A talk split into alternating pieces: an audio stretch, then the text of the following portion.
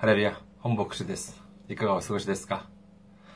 先週も選挙支援として奉仕してくださった方がいらっしゃいます。韓国のキム・ユミさんと、同じく韓国のチョン・フンジンさんという方が、選挙支援として奉仕してくださいました。ありがとうございます。神様の祝福が、溢れんばかりの祝福がおられますようにお祈りいたします。今日の御言葉をお読みいたします。今日の御言葉は、マタイの福音書6章14節から15節までです。マタイの福音書6章14節から15節までの御言葉です。お読みいたします。もし人の罪を許すなら、あなた方の天の父もあなた方を許してくださいます。しかし、人を許さないなら、あなた方の父もあなた方の罪をお許しになりません。アメン。ハレルヤ。神様を愛する方はアメンと告白しましょう。アメン。今日は皆様と一緒に先にやるべきことというメッセージで恵みを分かち合いたいと思います。最近、日本のニュースを見てみますと、まあもちろん北朝鮮のミサイルとか、いろんな話題もありますけれども、まあなんといっても、相撲の春馬富士に関する報道でしょう。まだ事件が、その捜査が進行中だということで、す、べ、てが明らかになったのではありませんが、今まで報道されている内容をまとめてみますと、まあ、大体このようなことではないでしょうか。えー、横綱春馬富士は、去る10月25日、相撲選手、相撲の力士、力士同士の、その、まあ、飲み会のようなものがあったそうなんですけれども、それは、どうも、そのモンゴル出身の、モンゴル会のような、まあ、その、そのような雰囲気だったと言われています。で、その集まるのにおいて、その春馬富士が、後輩の力士に対して暴行を加えたということが、まあ、この事件です。そしてまあ、暴行するときに、まあ、素手でやったとか、平手でやったとか、ビール瓶だとか、なんとか、いろんな話が飛び交っていましたけれども、えー、まあ、どうでしょうね。まあ、ビール瓶で殴ったというとですね、これはただごとではありません。時々、まあ、あの、映画とかドラマとかを見ますと、まあ、喧嘩とか、そういうシーンを拝見しますとですね、え、時々あの、そのビール瓶で、まあ、頭とかを叩いたりすると、どうなりますか？粉々に割れちゃいますよね。でも、あれはですね、聞くところによると、あれは本物のビール瓶ではないそうです。じゃあ、何で作られているのかというと、飴だそうなんです。あれ、水飴だそうですね。ですから、叩くと、まあ、結局水飴ですから、中空洞ですから、すぐに割れちゃうということなんです。ですから、その、あの、割れたかけらは食べられるそうです。まあ、水飴ですからね。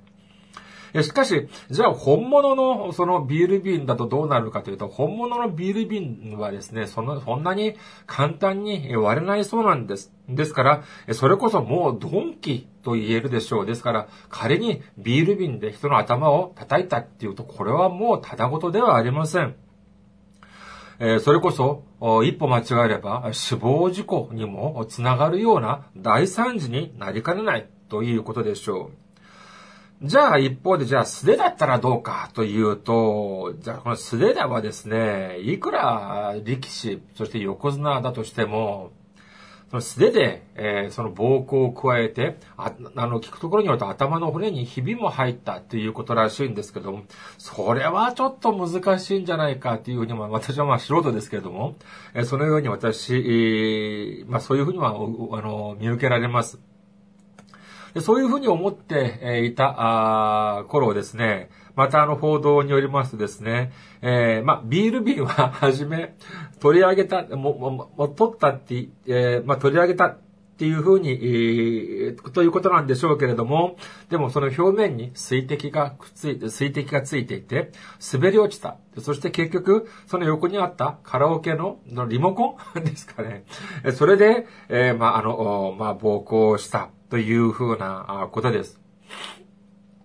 何でぼ、ま、何で、えー、ま、殴ったかはさておいてもですね、もう、叩かれた方はどれほど痛かったでしょうかそれも普通の人が叩いたのではなく、力士、それも横綱に叩かれたんですから、これはもうただごとではなかったでしょう。それで、じゃあ、その周りにいた人は、じゃあ、その、まあ、その、止めればよかったんですけれども、聞くところによると、結構、まあ、もう数十回も殴ったそうなんですけども、そこまでですね、殴る間、周りにいた人はどう見ていたらしいんですね。早く止めればよかったのに。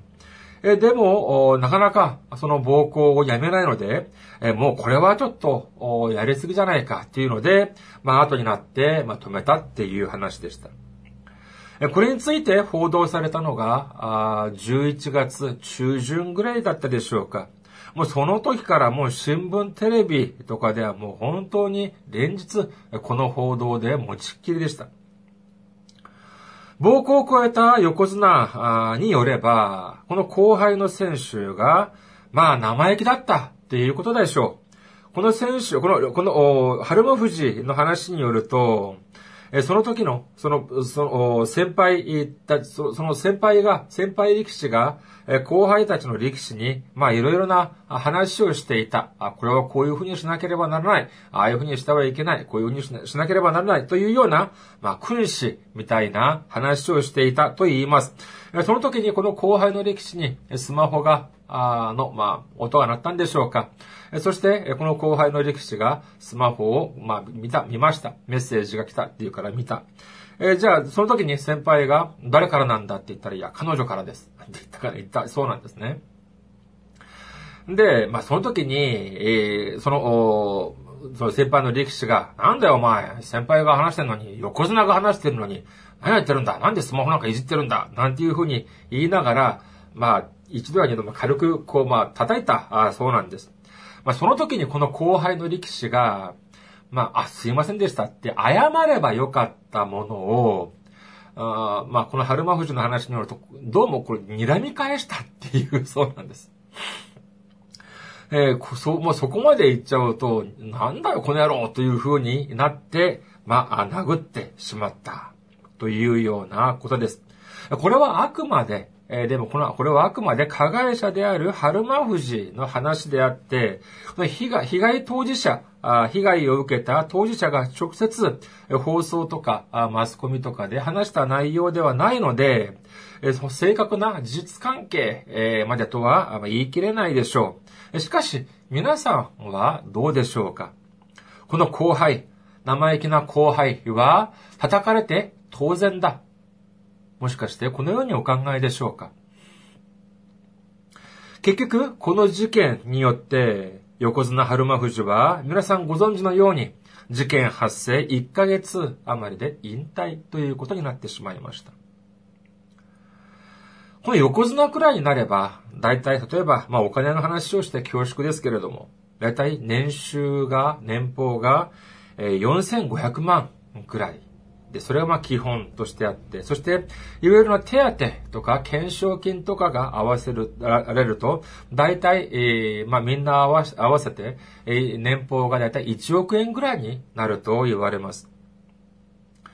今登録されている力士が大体690数人ということで、そして横綱は、まあ、春馬富士まで含めて4人ですから、まあ、単純に計算しても1%に満ちません。え0.6%ですから、え0.6%です。過去はまああ、皆さん日本の方だったんですけど、今はもう、世界中な、世界中からその人たちが集まってきています。まあ、モンゴル、そしてヨーロッパからも来ています。ですから、この横綱まで上り詰めるというのをためには、日本人同士だけではなく、もうで世界中から集まった強豪たちと戦って、そして勝たなければ上に上がれないというのが現実、今の実情と言えるでしょう。それこそ血と汗と涙の結晶と言えると思います。この横綱春馬富士が日本に初めて来たのは17年前の西暦2000年の9月だったそうです。彼の年16歳。モンゴルでは日本の相撲がとても人気があるそうです。ですから、日本で、え日本で、え相撲の力士になるということになれば、そうですね。まあ野球で言うとメジャー進出みたいな感じなんでしょうか。かなりのとても高い評価を受けられるそうです。ですから、当時16歳の春馬富士、とても大きな夢が彼の中にはあったはずでしょう。はずです。しかし、17年間、それこそとても大変な、とても大変な思いをしながら駆け上った、駆け上がったその横綱ですが、たった一晩、いや、それこそ1時間にも満たない、その、その事件によって窮地に追い込まれることとなってしまいました。ことがこれほど大きくなった時、彼は、春馬富士は周りの人にこのように漏らしたと言います。17年間一生懸命やってきて、一瞬で全てを失った。彼が失ったのは、年俸1億円という収入だけではありません。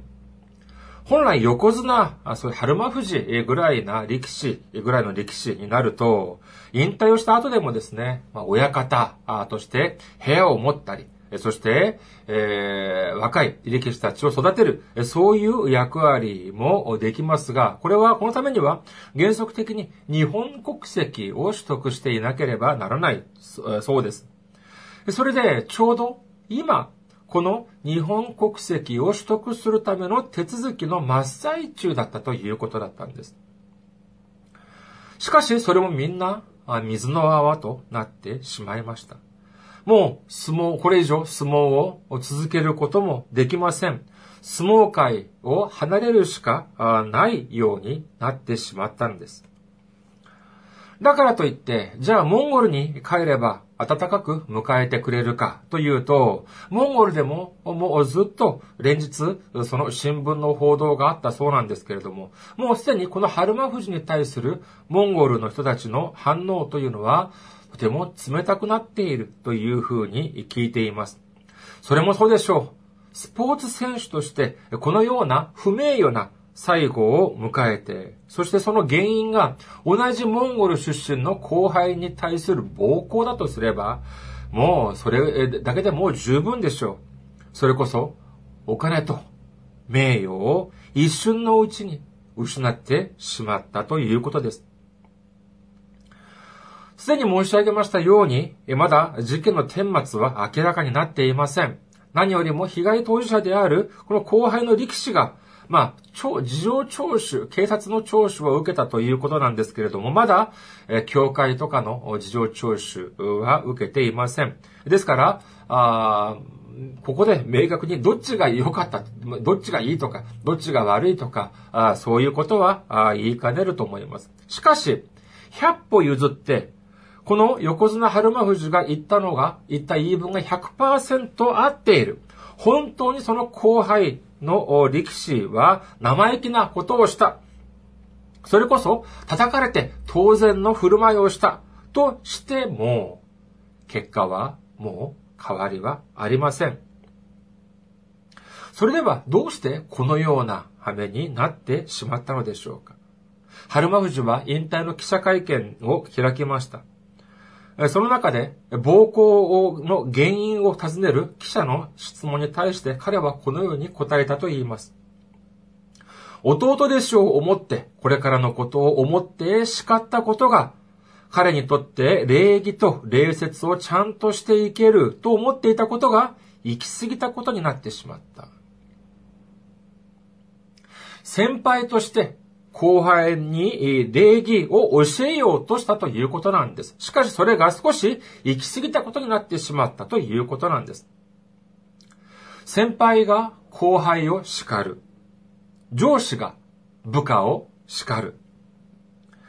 年配の人が若い人、または幼い子らを叱ったり注意をする。これは、まあ、あ十分あり得ることだと言えるでしょう。それだけではありません。ある人が他の人を批判したり非難します。これもたくさん見受けられます。しかし、その中にはどういう心境が含まれているでしょうかある人が他の人を批判する、他の人を非難する。そういう時には、そのベースにはどういう感情があるかというと、あなたには問題があるが、私には問題がない。こういう考えではないでしょうか。もし、この横綱が、この小生意気な後輩を見たときに、まあ、あいつが少し生意気だということはあるけれども、まあ、俺にも、あんな時があったかもしれない。そうだよな。まあ、あいつも問題があるけれども、まあ、俺も100%正しいとは言えないだろう。まあ、あいつも若気の至りだ。ああいう時もあったのかもしれない。ああいうこともあり得るだろう。もしこういうことをたった一度でも考えていたとしたら、ことがここまでにはなってなかったのではないか。もちろん苦言は、苦言は言ったかもしれませんが、ここまでことが大きくなったり、それこそ頭にひびが入るほど暴行を加えたり、そんな、その、そのようにすることはなかったのではないか。そして、この事件によって、春馬富士本人が言ったように、一瞬のうちに全てを失ってしまうということにもならなかったのではないかというふうに思われます。私方、私たちが相手を批判するときに、私は正しい、あなたは悪いというようなことでしょう。だから、正しい私が正しくないあなたを批判するということなんです。しかし神様は何ておっしゃっていますか？私たちが他の人を批判する前に、他の人を批判する前に、もつ先にすべきものがあるというふうにおっしゃっています。じゃあその先にすべきものは何でしょうか？それは許しです。聖書を見てみましょう。ルカの福音書6章37節を見ます。ルカの福音書6章37節裁いてはいけません。そうすれば自分も裁かれません。人を罪に定めてはいけません。そうすれば自分も罪に定められません。許しなさい。そうすれば自分も許されます。裁くというのは批判するという意味です。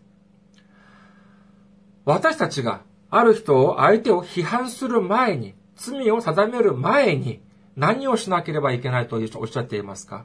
そうです。許しなさいとイエス様はおっしゃっています。この許すということ。これはそれこそ本当に大変なことです。しかし、私たちが必ずしなければならない、えー、というのが、これまた許しということなんです。どうして私たちは許すことをしなければならないでしょうか？私たちが信仰心が深いからですか？私たちが優しい人たちだからですか？私たちが神聖なる人た存在だからですか？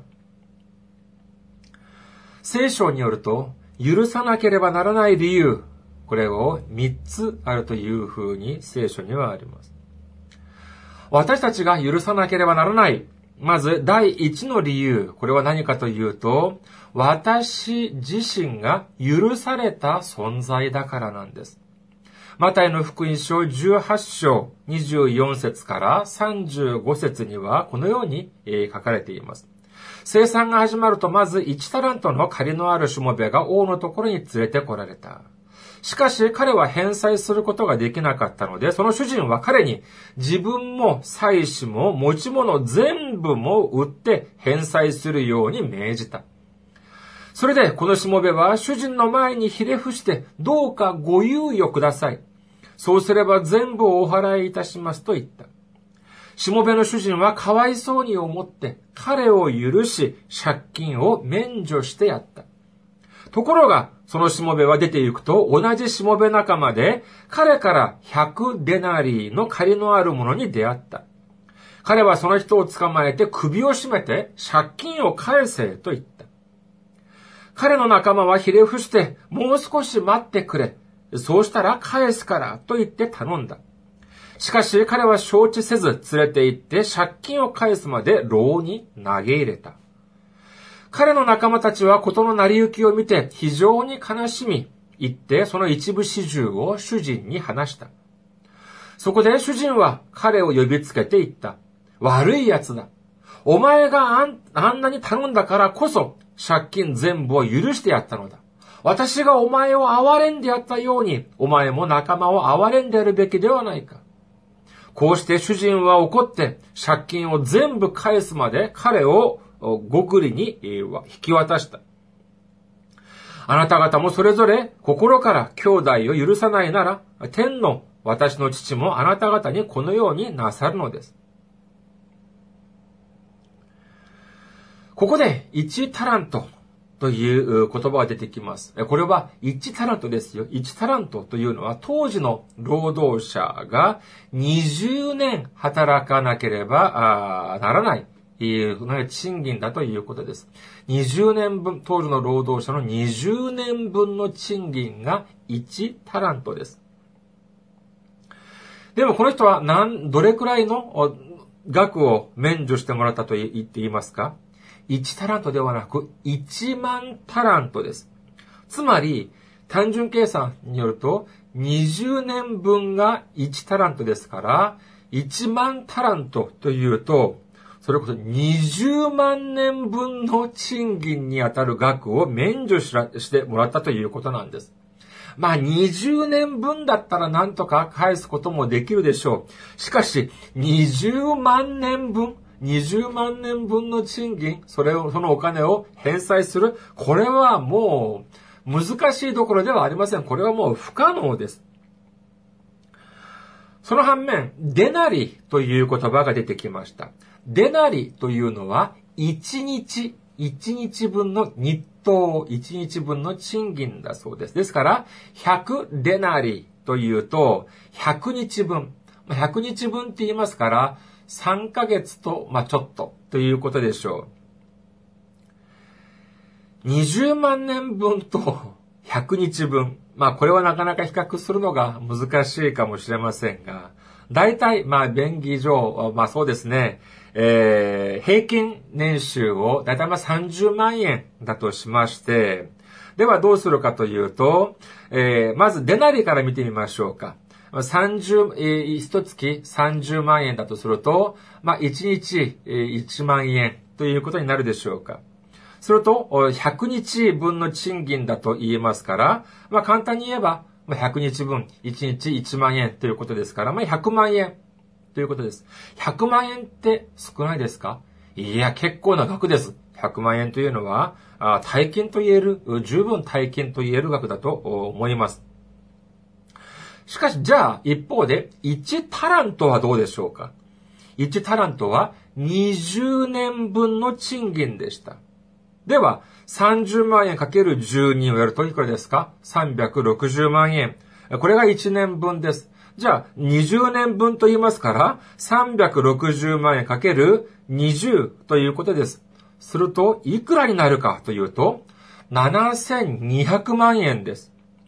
これが1タラントです。7200万円。でも、彼は1万タラントを免除してもらったと言います。するとどうなりますか ?7200 万円かける1万です。するといくらになるかというと、7200億円です。100万円と7200億円。皆さんどうですか？この金額を聞くと、えー、想像ができますか？私はなかなか想像ができません。だから、その同じ割合でじゃあ金額を少し減らしてみましょうか。100万円というのを100円としましょう。えまあ、戻っちゃいましょう。じゃあ100万円というのを100円とすると、じゃあ7200億円はどうなるかというと、えー、7200万円になります。想像できますか？7200万円と100円です。主人はこのしもべに7200万円を免除してくれました。しかし、このしもべは同じ仲間から100円を免除してあげなかったんです。私たちはどうでしょうか？イエス様の十字架がなかったと考えてみましょう。私たちは罪の中から這い上がってこれません。救いというものがないんです。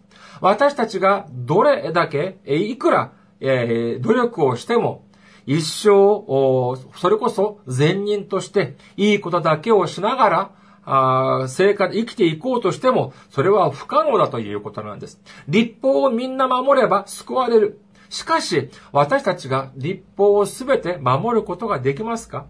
立法よりは世間の法律の方が100倍、1000倍は楽です。一般の私たちの社会の普通の法律はどうですか？小さい罪を犯せば小さい償いで済むんです。しかし、立法はどうかというと、ヤコボ書2章10節を見ます。ヤコボ書2章10節立法全体を守っても一つの点でつまずくなら、その人は全てを犯したものとなったのです。と書かれています。これわかりますかつまり何かというと、立法の中で小さい罪を犯し、一つ犯しても、その立法の罪全部を犯したのと同じだということなんです。これはどういう論理かというと、いくら小さい石ころであっても、水の、川に、川や海に投げれば沈みます。大きい石だけ沈むのではありません。小さい石もやはり沈むということなんです。つまり、小さい罪があったとしても、それだけで救われないというお話なんです。ですから私たちはどうしますか？私も含めて皆さんどうでしょうか？一つも罪を犯したことはありませんか？すべて立法を守っていますか？そういうふうに言える人なんてもう1%でもない、もう0%です。絶対、いるはずがありません。ですから私たちはどうするしかないのかというと、十字架を頼るしかないんです。逆に、私たちは、じゃあ救うためにどうすればいいかというと、イエス様だけを頼ればいいんです。十字架を頼ればいいんです。私たちがイエス様のその十字架を頼るさえすれば、私たちの中、私たちの力ではどうすることもできなかった私たちの罪が、罪がすべて免除され、そして神様の前に、出ていくことができるということなんです。私たちがそれほどとても大きな恵みを受けたのに、それこそお金で換算すれば想像もできないほど、とても大きな、えー、その免除を受けたにもかかわらず、あなたはあなたの隣人のその借金を免除することができないのかということなんです。この借金の免除、これが何ですか？これがまさしく許しなんです。私たちが私たちの隣人を許すことができる理由は何かというと、それは私たちが許しを受けたからなんです。つまり、私たちが隣人を許すということは、私が許しを受けたという証と同じだということです。私たちの信仰の証、私たちの恵みの証である許しを私たちすべての人たちができるようにお願いを申し上げます。そして私たちが、次に私たちが許す、許さなければならない。二番目の理由は何かというと、これは神様が代わりに働いてくださるということだからです。ローマ人の手紙12章19節を見てみましょう。ローマ人への手紙12章19節愛する人たち、自分で復讐してはいけません。神の怒りに任せなさい。それはこう書いてあるからです。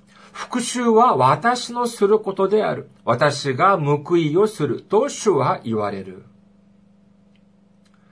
この神様に任せるとはどういうことでしょうか？私が考えるとき、私が考えるときは、あれは本当に悪いことだけれども、それを自分で判断するのではなく、神様に任せなさいということなんです。自分一人で考えて、仇を打ったり復讐をするなということなんです。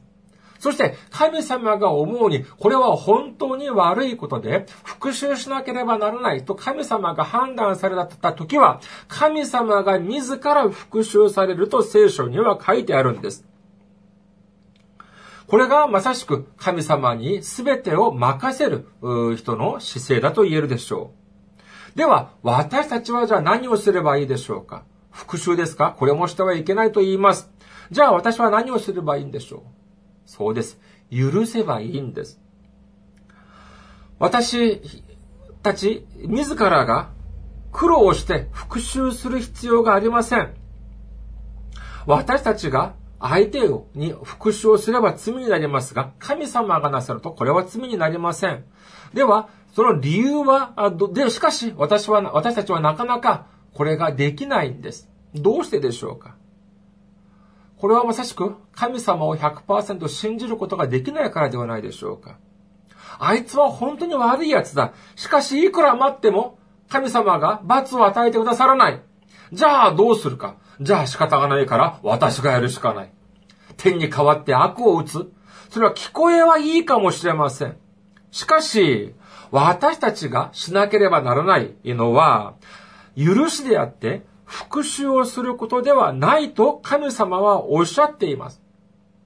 神様がやれと言っていることをだけでも全部できる時間はないのに、やるなと言っているものまでやっている時間は私たちにはないんです。許せとおっしゃっているのは、これは相手のためにおっしゃっているのではありません。あくまで私たちのために神様がおっしゃってくださっているんです。神様に代わって私たちが復讐をしますか？それこそ一瞬にして全てのを失ってしまいかねないんです。神様は私たちをとても愛してくださいます。そして、神様は私たちが一瞬にして全てを失う、このようなことを神様は望んでおられません。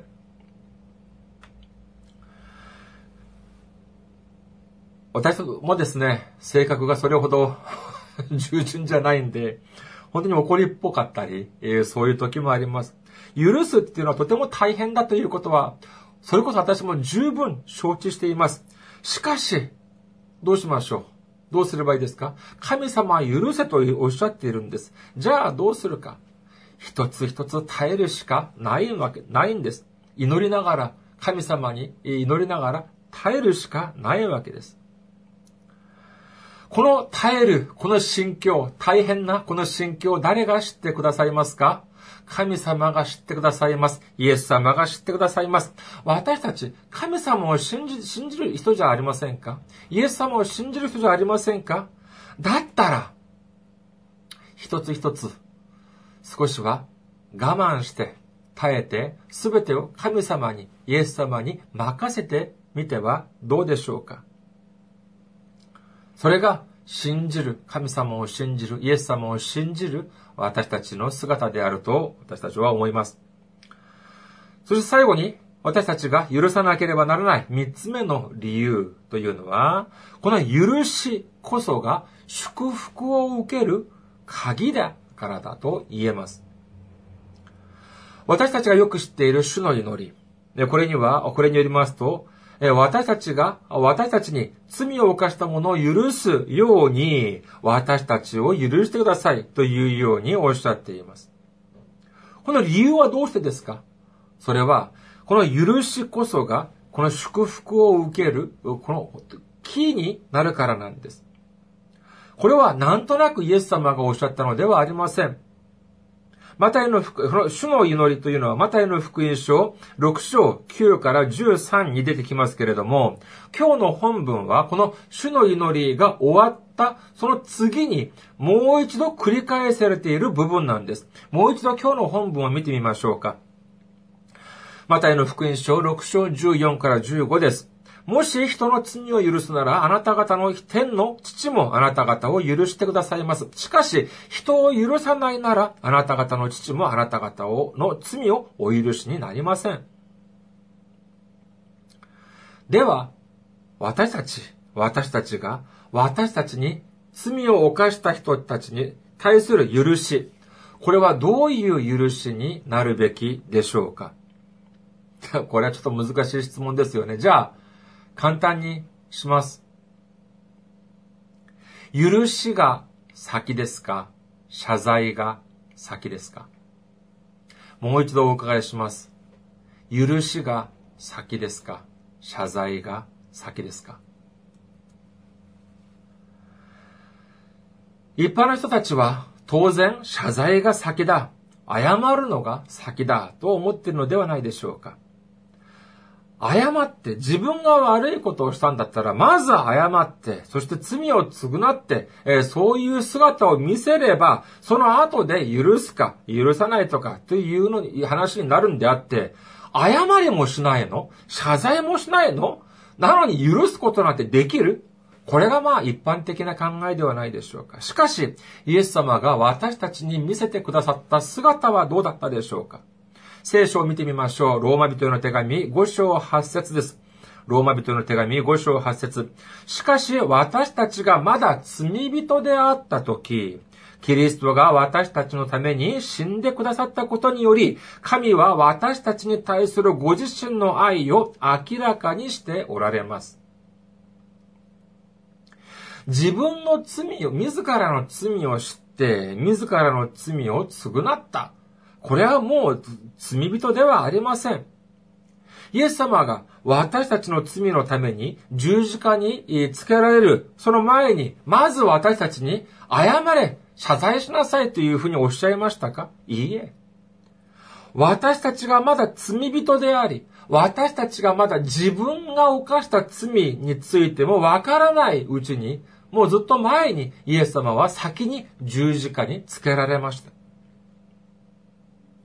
もし、先に謝れ、そうしたら許してやる。